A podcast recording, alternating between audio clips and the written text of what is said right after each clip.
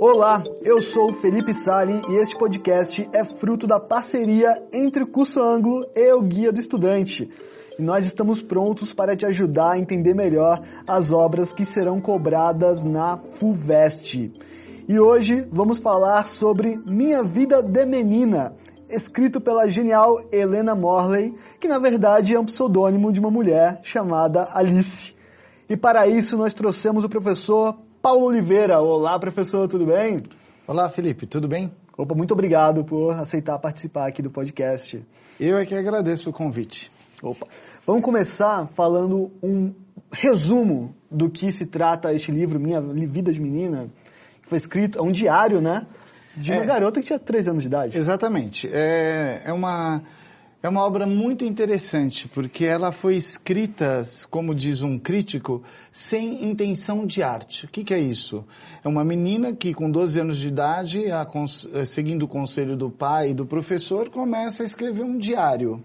E nesse diário ela registra tudo o que ela vê ao seu redor, na sua família, na cidade em que ela vive no interior do Brasil, não é? Uhum. E é muito interessante porque a inteligência dela é absolutamente excepcional e nesses registros ela traz um olhar muito curioso, tanto sobre as coisas mais ínfimas do cotidiano, quanto sobre estruturas profundas da sociedade brasileira do tempo. Uhum. Era imediatamente após a abolição da escravidão no Brasil e aquela sociedade que buscava se rearranjar digamos assim, né, sem aquela instituição do trabalho forçado, essa sociedade aparece de maneira muito cristalina na obra dela.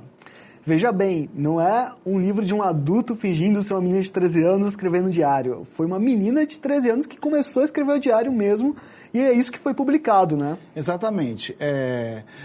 Esses registros foram feitos então com ela ainda criança, não é? Uhum. Ela nasceu em 1880 e começou o diário em 1893. Ela tinha 12 anos quando começou a escrever. 12 anos, olha aí.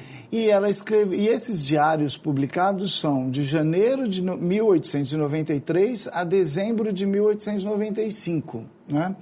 E ela escreve no Arraial do Tijuco, ou melhor, na cidade de Diamantina, né, antigo Arraial do Tijuco.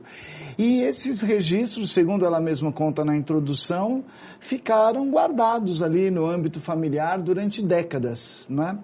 Quando ela já avó, por ocasião de uma reforma no, na casa dela, os netos ali precisando de alguma distração, porque o espaço da casa estava diferente, não é? Uhum ela resolveu retomar aqueles diários. Ela pega seus antigos cadernos e recupera isso. Tirou o pó lá dos tirou cadernos. Tirou o pó, né? Ali deve ter pegado do sótão e e, a, e, quando ela começa a ler para a família, já era uma família ilustrada, o marido dela, né, Augusto Mário de Caldeira Brante, era um intelectual, uhum. um escritor conhecido da, do Drummond, o genro dela era amigo de Drummond, um tal de Abigail, Abigail Renault, o Drummond até dedicou poemas para ele e tal. Então a qualidade dos escritos da adolescente chamou a atenção da família, Sim. que resolveu publicar. Certamente fizeram algumas adaptações e recortes. Pois é, né? imagino que sim. e publicaram isso no ano de 1942. E a trajetória dessa publicação é muito interessante. Por quê? porque inicialmente aquilo circulou no âmbito dos amigos ilustrados daquela família e, e o aplauso foi imediato. Todos imediatamente reconheceram a qualidade daqueles escritos, não é? Uhum. E houve uma coisa muito curiosa, que uma importante poeta norte-americana chamada Elizabeth Bishop estava no Brasil naquele tempo e perguntou para alguém para alguém do conhecimento dela, ah, o que, que eu devo ler da literatura brasileira? Estou aqui no Brasil, quero conhecer a literatura brasileira, o que eu devo ler? Isso. Aí o amigo indicou assim, falaram para ela, né? Ah, Machado de Assis, Euclides da Cunha, mas um dos amigos fala assim, não, o que há de melhor na literatura brasileira é esse livrinho aqui, Minha Vida de Menina, de Helena Murley. Uhum. A Elizabeth Bishop lê o livro e se apaixona e resolve publicar o livro. E resolve, desculpe, traduzir o livro. Né? Ela traduz para o inglês e aquilo é publicado nos Estados Unidos, só que logo nesse contexto, a Elizabeth Bishop ganha um prêmio Pulitzer, que é um dos prêmios mais prestigiados da literatura norte-americana. E isso reaviva tudo aquilo em que a Elizabeth Bishop pôs a mão, uhum. né? Então, logo as pessoas começaram a falar daquele livro traduzido por ela, e o livro ganha projeção nos Estados Unidos, ganha interesse nos Estados Unidos. O que, que acontece? Aqui no Brasil a obra tem um novo impulso com isso. Uhum. E foram sendo publicadas outras traduções em outros países. Então a Helena Murley, já sexagenária, e quase de maneira involuntária conhece o sucesso, digamos assim, né? Foi uma, o livro Minha Vida de Menina foi uma obra aplaudida pela, pela fina flor da intelectualidade brasileira do tempo, né? Carlos Drummond de Andrade, é, Guimarães Rosa, Gilberto Freire, todos são unânimes em reconhecer a qualidade do livro. Incrível isso, né? Incrível. Era uma menina genial, assim. Não, genial. E quando a gente lê a obra, realmente isso fica muito patente. Porque chama atenção, Felipe, o fato de que naquele, naquele contexto em que o livro foi escrito, final do século XIX, uhum. a literatura brasileira de então era uma literatura de tipo beletrista. Uhum. O que isso quer dizer? Era um português, digamos assim, inflado, cheio de figuras de linguagem, que quer falar difícil e imitar os modelos europeus. Uhum. E naquele contexto dessa literatura beletrista, uma menina da cidade de Diamantina simplesmente preocupada em registrar seu dia a dia, escreve numa prosa absolutamente fluida, clara, sem nenhum tipo de ornamentação, uhum. digamos assim, desnecessária. Sem firula. Sem firula. E, e isso, olha que coisa interessante, ela conseguiu, no final do século XIX, uma das maiores aspirações do modernismo de 22 daquele modernismo que demoraria ainda 20, 30 anos para se consolidar no Brasil. Então, Demais. isso talvez explique, inclusive, o interesse que a obra desperta nos anos 40, né? Porque o livro foi publicado em 42, uhum. Quando o modernismo estava em voga, não é? Aquele, aquela geração de 30 do modernismo, com Graciliano Ramos, Raquel de Queiroz, Elins do Rego, Jorge Amado, que são escritores que escrevem de maneira muito fluida e com um contato muito próximo com o público, né? Uhum. É, talvez nesse contexto, interessado por uma literatura assim mais direta, esse contexto propiciou o, o, interesse pelo livro Minha Vida de Menina. Foi quase uma um alinhamento dos astros, né? O que aconteceu com esse livro, porque quem traduziu ficou super notório, ganhou o Pulitzer, as pessoas se lembraram desse livro. Exatamente. Quando ele foi lançado, era o momento de ser lançado esse livro. Exatamente. Tem um monte de coisas, né? Isso. E aí, talvez, né? Num exercício de imaginação, uhum. se, o, se, se, esse mesmo livro fosse publicado no final do, do século XIX, ele seria considerado desimportante, né? Não, não veriam a qualidade que esse livro tem, é? Uhum. Uma qualidade que é para além do registro histórico e sociológico.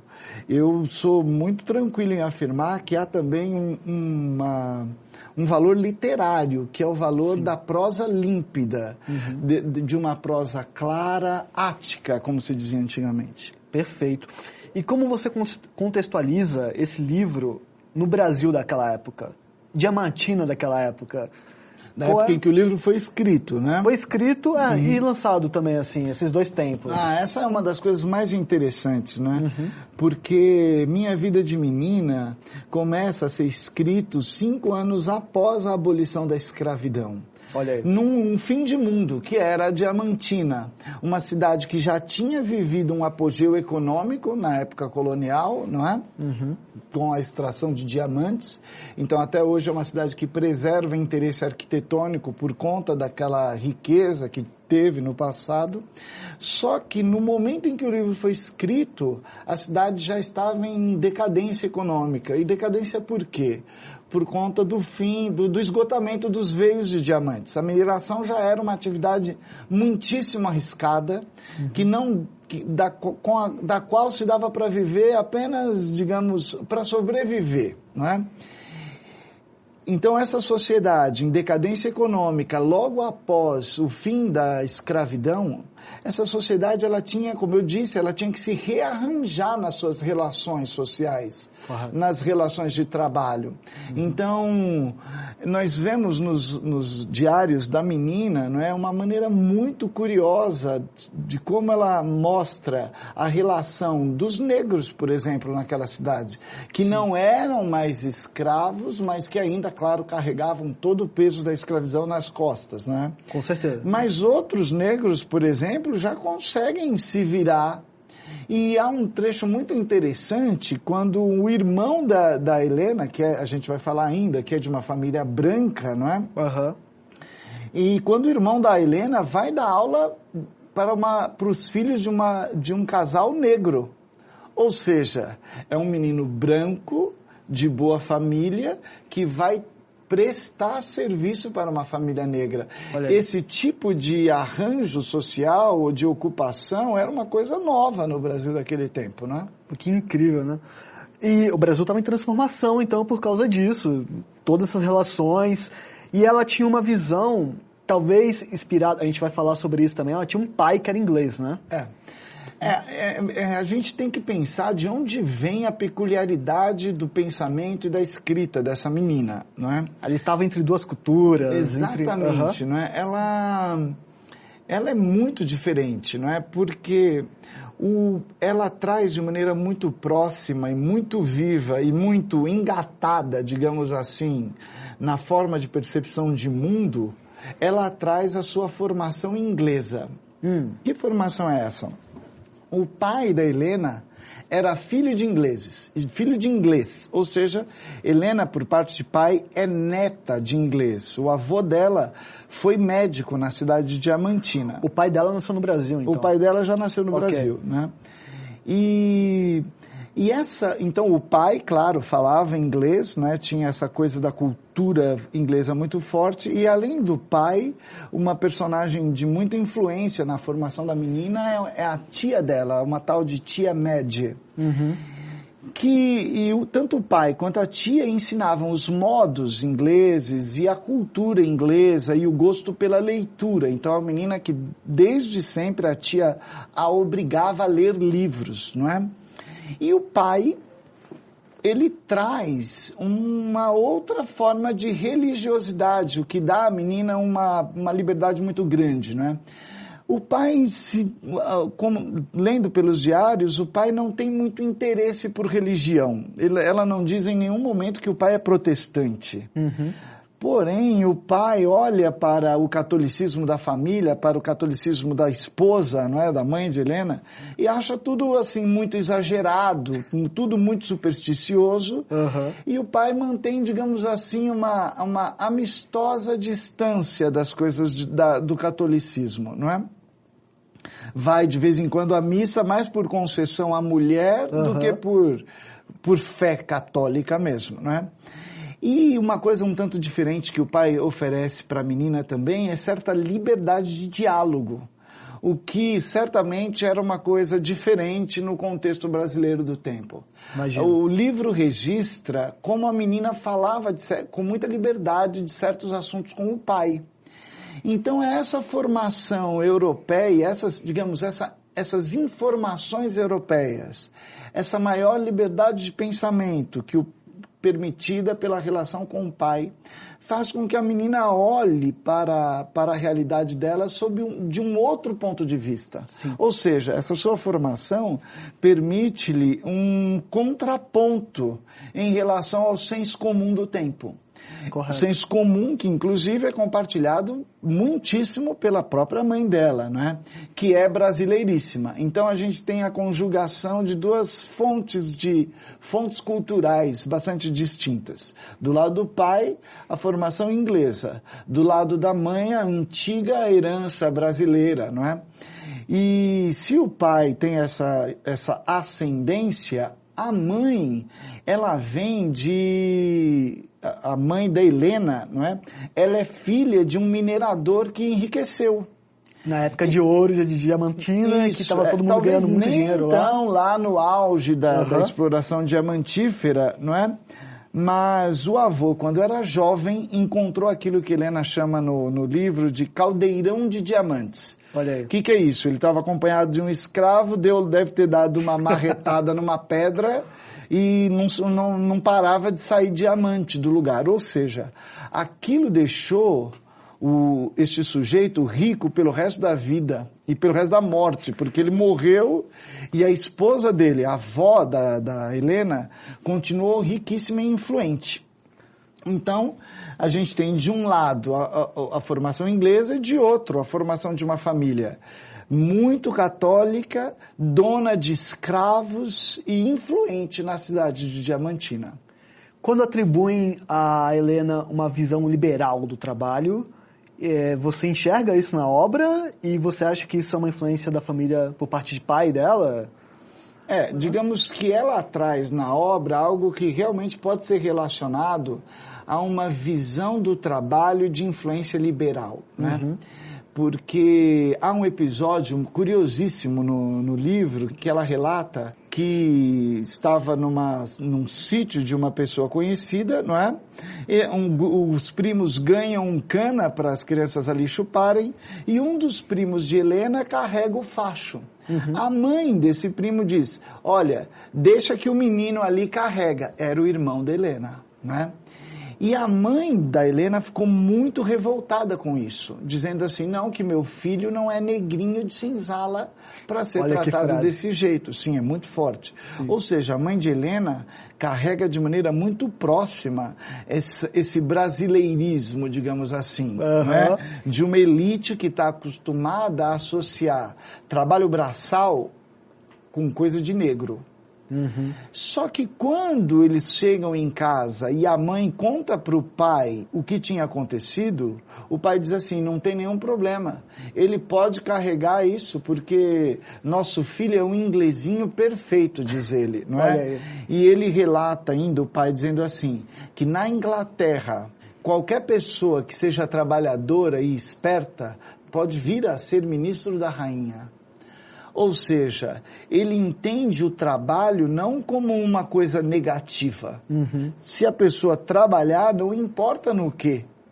Então, é certo, Helena trouxe isso de sua formação. E este olhar faz, essa, esse dado cultural, digamos assim, faz com que a menina olhe para o trabalho braçal e não o desqualifique. Pelo contrário, Tem um ela respeito, tem um- não só respeito, como admiração. uma admiração. Ela percebe como ela gosta de trabalhar. O que ela não gosta de fazer é ficar parada sem fazer nada. Olha aí. Ela reclama muito das coisas de escola, daquilo que ela tem que estudar. Mas, claro, ela é uma leitora ávida e uma escritora praticante, digamos Oh. assim. Ela escreve muito e todos os dias, digamos. Então, a atividade letrada não é distante do universo da menina, né? Correto. Vamos para a interpretação da obra. Você falou sobre o estilo direto dela, né? Que você falou que é um estilo ático, Uhum. um estilo simples. O que você pode aprofundar pra gente sobre isso, assim? Olha, é, esse estilo é de uma, de uma fluidez impressionante, não é? E de uma economia verbal simplesmente admirável. O que eu quero dizer com isso? Não é? É, ela consegue a beleza sem nenhum tipo de ornamentação desnecessária.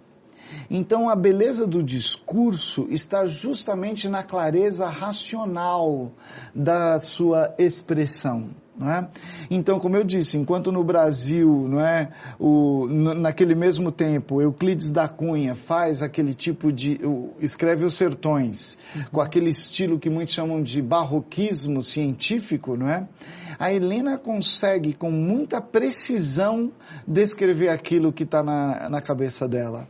Então, de maneira muito direta. E a beleza, como eu disse, justamente está nisso. E é esse ponto que seria muito admirado pelos modernistas depois. Né? Perfeito. Quando nós falamos sobre a publicação desse livro, é, que aconteceu quando Helena já era uma senhora e acontece uma revisitação do texto, né? Que a gente acredita que houve uma revisitação do texto para acertar alguns detalhes. Eu li essa obra e eu percebi que ela, ela tem linhas de raciocínio que são completas, é bem organizado a menina é muito à frente do tempo dela, é um uhum, pensamento. Uhum. O quanto você acha que mexeram nisso antes de publicar? O quanto é a versão oficial, né? Quanto eles falam que isso foi mexido? Ou se eles falam que não, o livro foi publicado exatamente como era um diário? É, uhum. essa, essa polêmica, entre aspas, dessa obra, como você enxerga isso? O que você sabe sobre isso? Olha, bom, é muito curioso, né? Porque na, na notável apresentação ao livro, escrita pela, pelo Alexandre Eulálio, ele já traz à tona essa questão, não é? Uhum. De que os escritos da menina, os cadernos, eles não. A família nunca. Não deixa a gente ver. Nunca ofereceu aos estudiosos. Exato. Não, sei por quais razões, mas isso nunca foi apresentado, né? Uhum. Então começou, começaram a surgir várias especulações sobre como é, talvez essa obra seja um pastiche, ou seja, hum. seja uma falsificação, talvez, não é? E alguns levantam essa hipótese, e o Alexandre Eulálio até registra uma fala do Guimarães Rosa sobre isso, hum. que o Guimarães Rosa teria dito que, bom, se alguém fez isso, que se alguém fez essa construção, digamos assim, ardilosa, um adulto fingindo-se criança, ainda assim a obra não deixa de ser admirável, porque seria uma impressionante reconstituição da infância. Esse é, é o ponto, né? É, esse, então, é, eu acredito que na verdade, a gente não tem que ficar valorizando muito essa coisa um tanto folhetinesca. Será que construíram isso ou não? E o que eu acho é que a gente tem que valorizar a obra pelo que ela é, não é? Pela qualidade do, do texto, pelo registro histórico que, que ela nos traz, não é? Pela riqueza sociológica a gente tem uma fonte assim maravilhosa para conceber como era o cotidiano das pessoas no interior do Brasil, enfim, eu acho que é isso, é isso que vale, na verdade. Eu tenho certeza que, e eu não acho isso nenhum demérito uhum. também, eu tenho certeza que quando decidiram publicar esses cadernos, não é? devem ter feito algum recorte, não é? Uhum. Os nomes, inclusive, ela, os nomes não são os nomes das pessoas no livro, não são os nomes reais das das pessoas que viveram na época. A própria Helena revela isso, dizendo ter adotado alguns pseudônimos de maneira a proteger, talvez, Sim. certas pessoas como se o que ela falasse ali fosse algo horrível, como não tem nada demais com uma menina de 12 anos de idade vendo o mundo, não é? Mas então o que eu acho, Felipe, é que deve ter havido um recorte, isso se manifesta até no, no recorte temporal do livro, que começa é, em janeiro de 93 e termina em dezembro de 95, então uhum. está claro que houve um, um recorte aí. Eu acho que, enfim, isso não, isso não deve obscurecer o, a beleza e a importância desse livro. É, em outro episódio deste podcast, a gente estava falando sobre Carlos Drummond de Andrade, sobre a obra dele, e um professor falou algo assim que as pessoas falam muito sobre a vida do Drummond, mas o que importa é a obra, não importa nada sobre o autor. Se o autor estivesse aqui, ele estaria atrapalhando a uhum. nossa visão da obra. E casa muito com o que você acabou de falar, né? O que importa é a obra que está na nossa mão, que a gente está lendo e está vendo um valor muito forte ali, né? Claro, claro. A história daquilo... Evidentemente que todos esses, esses lances a respeito dos cadernos nunca apresentados e tal, tudo isso dá uma espécie de um sabor à coisa, não é? Pois dá, é, dá né? um tempero. E isso também não acho é, que, deve, que deva ser limado do, do contato com a obra. Uhum. Ok, mas o que, o que é importante é valorizar o livro em si. Nesse ponto eu concordo com o colega que disse isso. Perfeito. A Helena ela tinha uma visão sobre coisas muito pequenas do cotidiano. Ela tinha um olhar muito claro sobre o cotidiano uhum. e, especialmente, né, da cidade que ela vivia, porque ela estava sempre observando as pessoas à volta dela. Assim. Sim. Você acha que é, a forma como ela enxergava aquilo, um adulto não conseguiria enxergar de forma alguma? Olha, é uma linda questão essa, não é? Uhum. O livro traz o encantamento e eu acho que isso é uma das lições que, que essa obra nos dá, não é? Traz o encantamento de um ser curioso com o mundo ao seu redor. É? Uhum. Então é impressionante a maneira como ela olha para a realidade de uma cidade que, como eu disse, é um fim de mundo no Brasil, uma cidade ainda pouco tocada pelos avanços da sociedade da Belle Époque. Se a gente lembrar, não é, em 1890 e pouco, o Rio de uhum. Janeiro já estava passando por grandes transformações urbanas, tendo um contato muito mais próximo com a Europa, não é? Uhum. Com as referências letradas, culturais, arquitetônicas, não é? Mas tudo isso está no Rio de Janeiro e, e os ecos são muito distantes naquela diamantina que é uma diamantina que guarda ainda, como eu posso dizer isso, uma, um, um, Brasil autêntico, profundíssimo, com tudo de bom e de ruim, uhum. não é uhum. claro? E que estava à beira de uma transformação profunda, não é? Que, então o livro ele parece que é um registro assim muito singelo de uma forma de existência que se transformaria para sempre, né? Com a chegada da, das grandes mudanças urbanísticas, enfim, com a modernidade propriamente dita, né? Então eu, eu gostaria de reiterar esse ponto. Esse livro nos ensina naquele, naquele cotidiano que para muitos pareceria tão sem é, graça. Uma menininha lá no interior, numa cidade que não tem rádio, não tem nada, carta para chegar é difícil, não tem trem, tudo é muito difícil. Ela olha para aquela realidade e sempre tem algo interessante a dizer. Qual é a lição para nós? Né? Se nós vivemos hoje no nosso meio, não é tão cheio de, de estímulos, não é? Oh. Por que, que a gente não olha para essa nossa existência e num dia também não, nós não somos capazes de ver tanta coisa interessante também, não é? Então essa menina, ela ela traz para a gente um impulso de inteligência e de desejo de viver que são muito legítimos, não é? Uhum. A maneira como ela olha para as, com interesse para as pessoas e esse interesse, ela é, é um interesse ao mesmo tempo ingênuo, mas ao mesmo tempo poderosamente arguto, capaz de desmascarar certos comportamentos assim é, é, ostentatórios, desmascarar falsidades. Então, o olhar dela, eu costumo dizer, é um olhar machadiano. Machado de Assis, ele é um escritor que gosta de ir aos pormenores, não é? De pegar os detalhes. A Helena é capaz disso também. Sim. De numa reunião familiar perceber certas hesitações, certas reticências numa fala, certas trocas de assunto, desvios de olhar, e ela capta aquilo e percebe o que está por detrás. Então é, é muito curioso ver uma inteligência tão viva e tão pulsante ali diante dos nossos olhos, né? Ela é uma pessoa muito viva, né? Porque tudo encanta ela, o mundo encanta ela, e ela intriga, e aí ela está sempre observando tudo. Sim. Isso é muito lindo. Vamos falar sobre personagens. Pois não. A avó materna da Helena. Essa mulher que praticamente ganhou na loteria, né? Que o marido foi lá, descobriu um monte de diamante e aí ficaram ricos. É, é muito curioso isso, uhum. porque a atividade da mineração, a Helena fala disso, né? Uhum. No, antes de falar um pouquinho da avó, claro. vamos só fazer um contexto falando da situação da família. Uhum.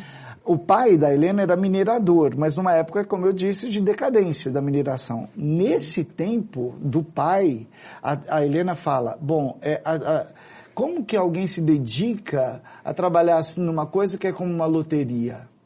Então eles viviam de maneira muito modesta, né? A família Murley vivia de maneira modesta porque o pai, enfim, perdeu a chance de, de entrar num negócio de mineração por conta de uma superstição. Imagine você, Felipe, ele ia entrar num negócio, não é, com um cunhado dele para lavrar, ou seja, para minerar uma determinada região, e ele estava na dúvida se entrava ou não nessa, nesse empreendimento uhum. por medo de aplicar dinheiro ali e não ter nada. Ele conversou isso com sua esposa, mãe da, da Helena, e a mãe, muito devota, é, pediu alguma iluminação divina para um santo, fez lá uma reza, pediu inspiração, uhum. né?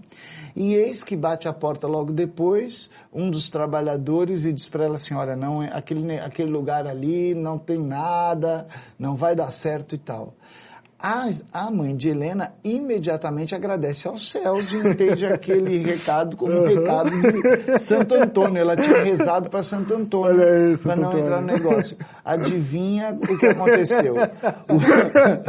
O, o, o, o irmão, da, da, o tio da Helena vai, lavra aquela região e topa com muito diamante. Né? Ou seja, o tio enriquece e o pai de Helena continua pobre. Helena, então, ela tem, tem raiva de São Santo Antônio, né? Lógico, né? Também teria. Então, nesse contexto em que a mineração é ainda difícil, né? Nós temos a figura da avó, Uhum. Da Helena. Fala que... só mais uma coisinha sobre o pai. Hum. Não é um pouco contraditório, porque ele é um cara que ele não tinha uma grande fé um, com a religião católica, assim, e ele aceitou esse aviso de Santo Antônio Olha, para ser, bem direto, pra ser bem direto, eu acho que quem aceitou foi a esposa, viu? Ele aceitou e a, a esposa. A, a esposa deve ter falado, escuta aqui, meu filho, nessa você não vai entrar, não. Ele acatou a esposa. E ele, que era um cara muito bom, né? A Helena sempre diz isso, né? Uhum.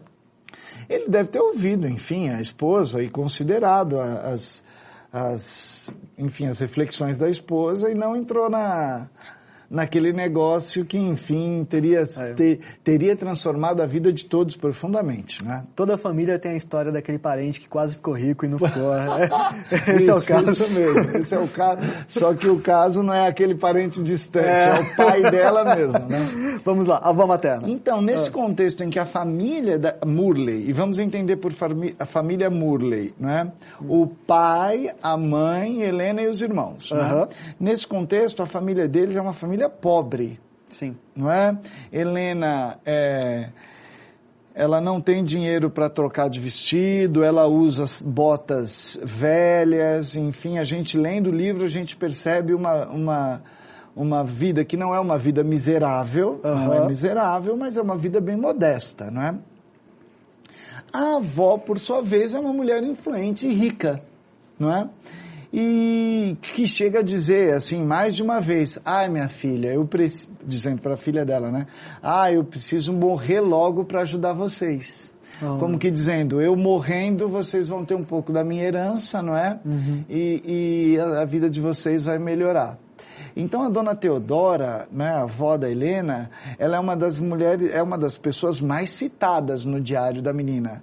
A Helena sente por ela uma afeição muito verdadeira, muito uhum. sincera, não é?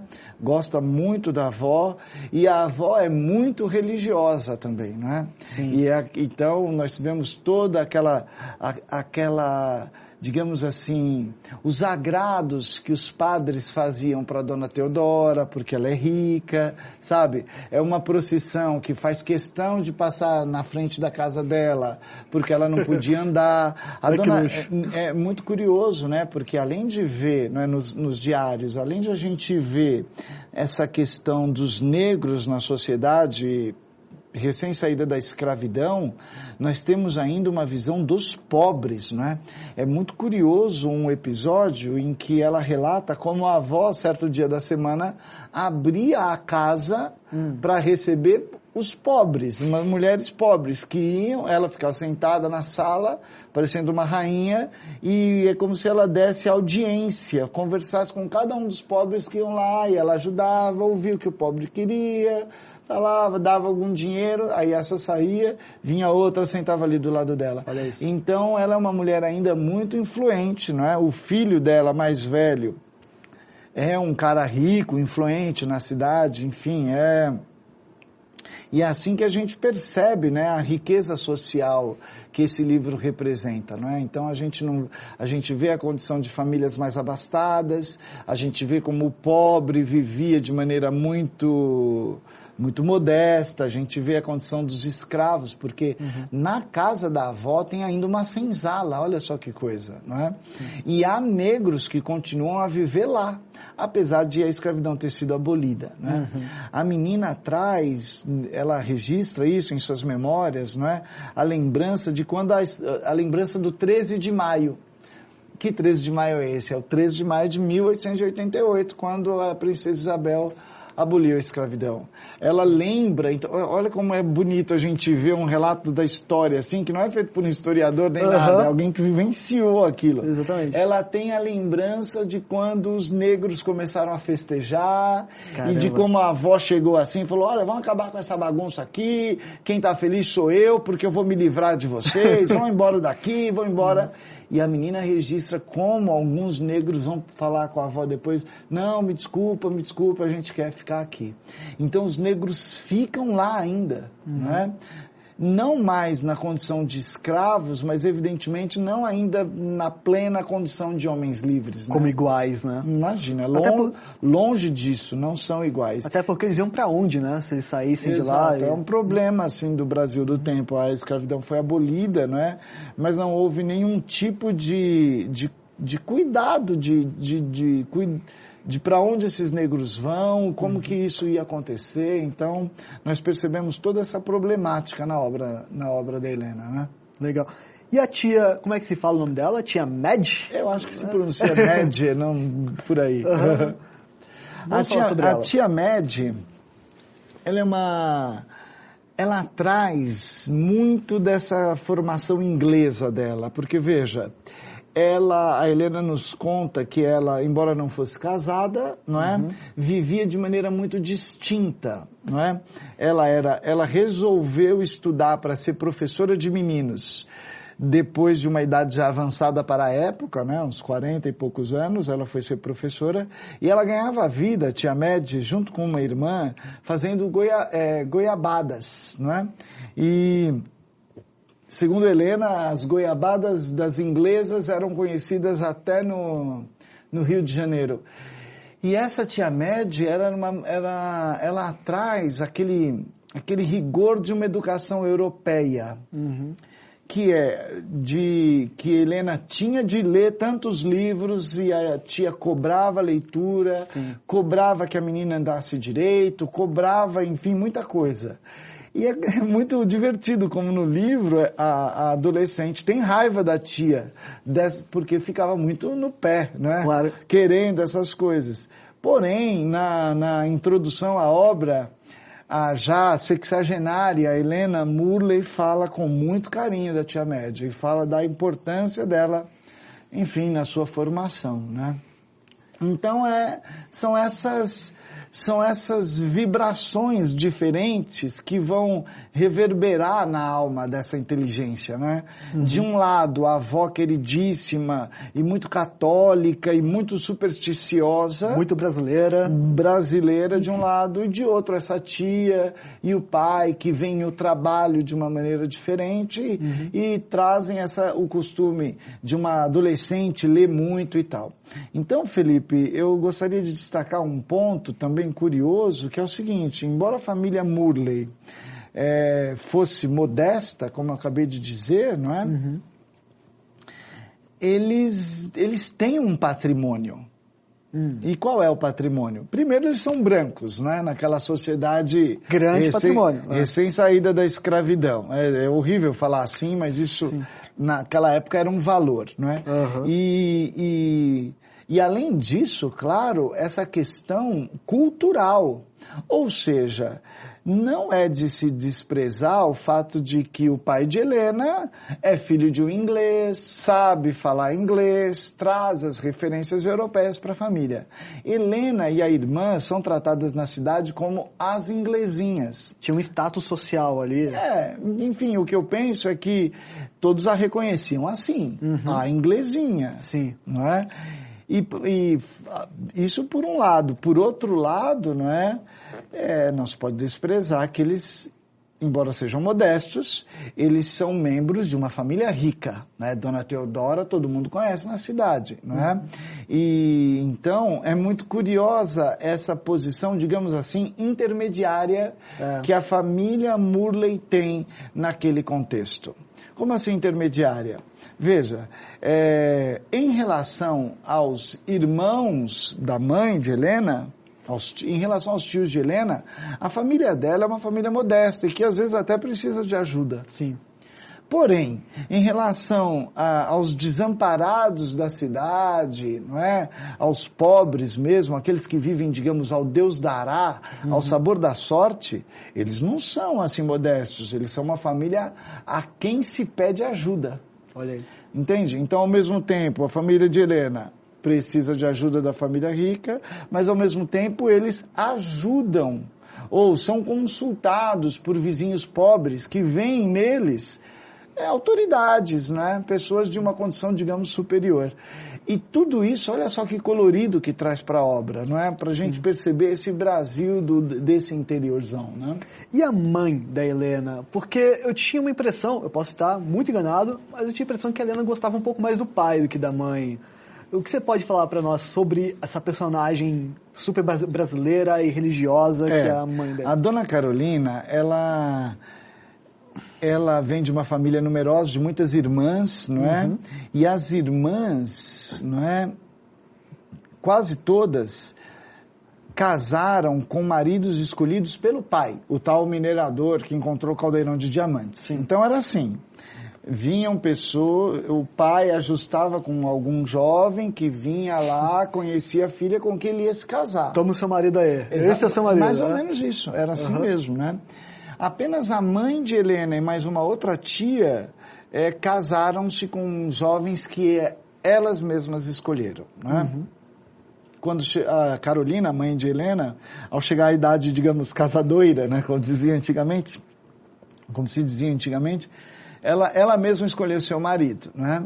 E, e ela ama, pelo relato da menina, parece que é um amor muito verdadeiro que ela sente pelo marido, né? Sim. Porque o Alexandre, não é o nome dele, ficava a semana fora minerando nas lavras, não é?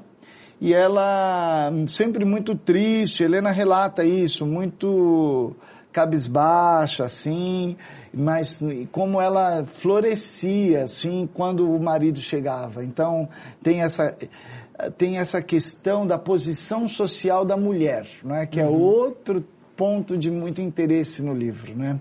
Nós vemos de maneira muito cristalina como era essa posição feminina no tempo. Né?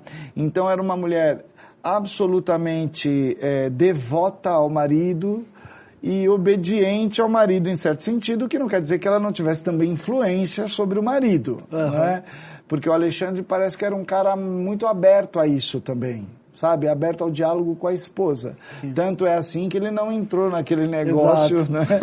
pela, pela, neste caso, pela influência desastrada da esposa, né? Acontece também, né? É, pois é, né? e a Helena, como menina, ela tinha uma visão singular da visão, da posição da mulher, né, no mundo, assim. É, ela, veja, ela... A inteligência dela ah, e, e, essa, e esse caldeirão de influências que a gente já citou aqui, não é? Dão a ela um ponto de vista que foge do senso comum. Uhum. O que não quer dizer que ela não seja, que ela não expresse um pensamento do tempo dela. Ela não era um observador exterior, né? Não, ela está naquele contexto. Exato. Então, ela, eu costumo dizer que Helena era uma espécie de livre pensadora. Então, ela, ela consegue é, assimilar as informações que o contexto lhe traz e ela consegue relativizar aqueles valores. Uhum. Relativizar e não também transformar completamente, não é?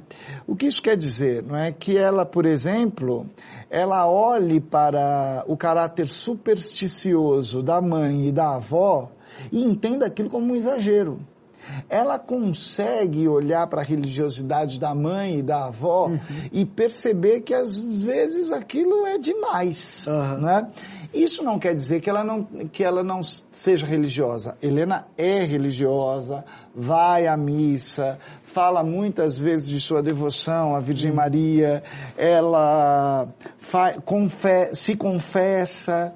Então ela é religiosa, mas ela consegue criticar certos comportamentos, não é? certos exageros. E numa das entradas mais interessantes do livro, inclusive, ela relata uma conversa que um irmão chega ao ponto de duvidar da existência de Deus. E ela registra aquilo com. Sabe, como quem diz, é, olha, olha que... aí o que aconteceu. Então é essa liberdade de pensamento que, que, que, que espanta muito, né? Dessa inteligência tão viva, assim. Uma coisa que aconteceu comigo, e pode acontecer com o ouvinte que for ler o livro ainda, é nunca mais enxergar um pré-adolescente que está lá questionando tudo, te fazendo perguntas chatas do mesmo jeito. Pois é. Você olha aquela pessoa de 11 anos e fala, ó, pode ser uma Helena aí que tem. Pois é, claro. é, olha, Felipe, eu considero que pessoas inteligentes, geniais, são assim já desde pequenos, né? Então, a... A, a, Helena é a prova disso mesmo, né? Ela é uma pessoa muito aguda, que percebe certas... Ela já está naquela fase de que está olhando para os adultos e está percebendo que os adultos já não, não, são tudo isso que eles aparentam eles ser. Eles não sabem de tudo. É, não sabem de tudo, são falsos, mesquinhos ostentam aquilo que não são, e ela olha para tudo isso, assim como eu já tenho falado, de maneira muito curiosa, e registra isso para nós, dá de bandeja para o leitor de hoje um prato muito exuberante dessa vida do tempo aí. Perfeito. Leia. Se você não leu ainda, você tem que ler Minha Vida de Menina. Muito obrigado, professor. Foi um papo muito legal que nós tivemos aqui agora. Eu que agradeço, Felipe, e eu espero que os, que os ouvintes possam curtir essa obra, que é uma obra de leitura muito fluida, então é um livro, como os alunos costumam falar, um livro gostoso de ler. É verdade. Você só tem que ter em mente o seguinte, que não é uma narrativa como a de um romance, com é. começo, meio e fim. Uhum. São anotações, são entradas, são 282 entradas em que ela fala de assuntos cotidianos e essas entradas, elas não, não têm continuidade, né? Então, não se desespere com a quantidade de nomes, de parentes e tal, e vá curtindo cada uma de maneira muito simples, porque não há, das 282 entradas, não há uma sequer que, que, que não traga algum ponto de vista interessante, algum registro de um fato saboroso, alguma anedota cheia de, de de sabor, não é? Então fica o convite para essa, essa obra muito curiosa da nossa literatura. Ótimo, ótimo. Este podcast é o fruto da parceria entre o curso Anglo e o Guia do Estudante. Nos vemos no próximo episódio, ok? Abraços, tchau!